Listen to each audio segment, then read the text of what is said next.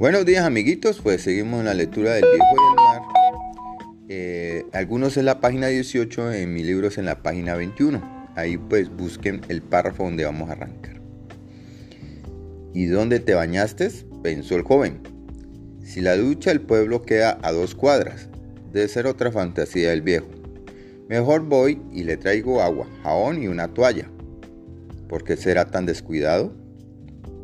Además debo conseguirle otra camisa, una chaqueta para resguardarle del invierno, unos zapatos y otra manta.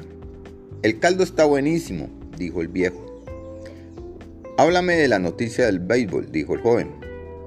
Los Yankees ya están en la Liga Americana, como te había contado antes, dijo el viejo feliz. Pero hoy perdieron, agregó el joven. Sí, así es, pero es, eso no quiere decir nada. El gran Di Mayo está como en las mejores épocas.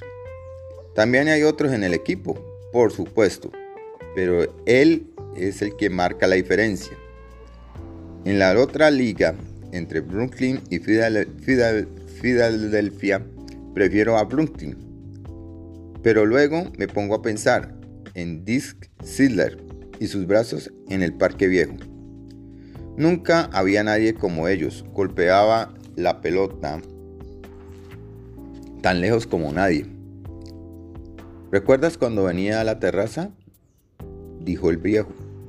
Yo tenía tantas ganas de invitarlo a pescar, pero entonces era muy tímido. ¿Recuerdas también que te dije que lo hicieras tú y también te dio pena? Lo sé, fue un error. Tal vez había aceptado y hoy tendríamos un bello recuerdo. Me gustaría tanto llevar, llevarlo a pescar al gran Joe Di Mayo, dijo el viejo.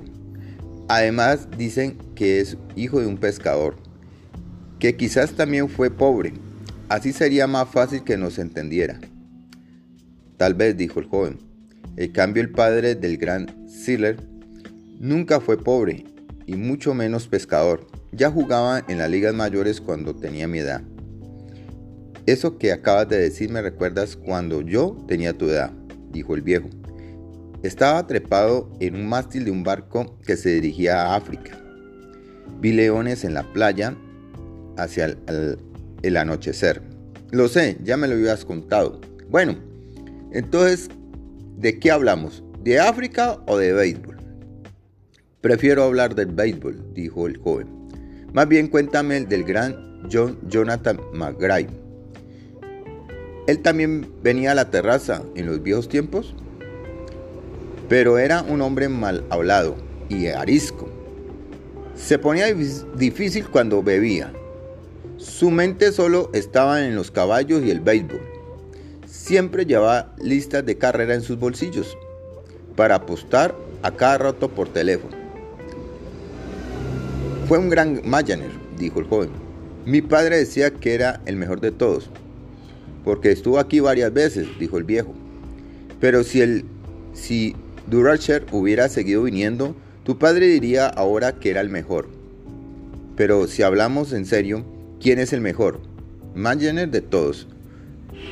Luke, Luker o Mike González. Si te soy sincero, yo pienso que son iguales. Ah, pero algo sí tengo claro, y es que el mejor pescador eres tú. No creas, conozco mejores. ¿Qué tal? dijo el, joven. Conozco muchos pescadores buenísimos, pero nadie como tú. Gracias, tu cumplido me hace feliz. Espero no aparezca un día un pez tan grande que nos haga quedar mal. Nunca habrá pez tan grande para un pescador como tú. Claro, si estás tan fuerte como dices. Tal vez no esté tan fuerte como creo, dijo el viejo, pero tengo muchos trucos y eso, estos son los que valen en la hora de la pesca. Creo que es hora que vayas a la cama. Estaré como nuevo mañana. Buenas noches entonces. Despertaré en la mañana. Sí, tú eres mi despertador. La vejez es mi despertador, dijo el viejo. ¿Por qué será que los ancianos nos despertamos tan temprano? ¿Será acaso para vivir un día más largo? No sé, dijo el joven. Solo sé que los jóvenes nos acostamos tarde y dormimos mucho. Lo recuerdo, despertaré temprano. No me gusta que él me despierte, me siento inferior, lo sé. Duerme como un ángel viejo. Bueno muchachos, hoy hasta aquí pues hacemos nuestra lectura del libro del viejo del mar. Marquen eh, con un puntico y una guía para que sigamos en la próxima clase con la lectura del libro del viejo del mar. Tengan buen día. Chao, niños.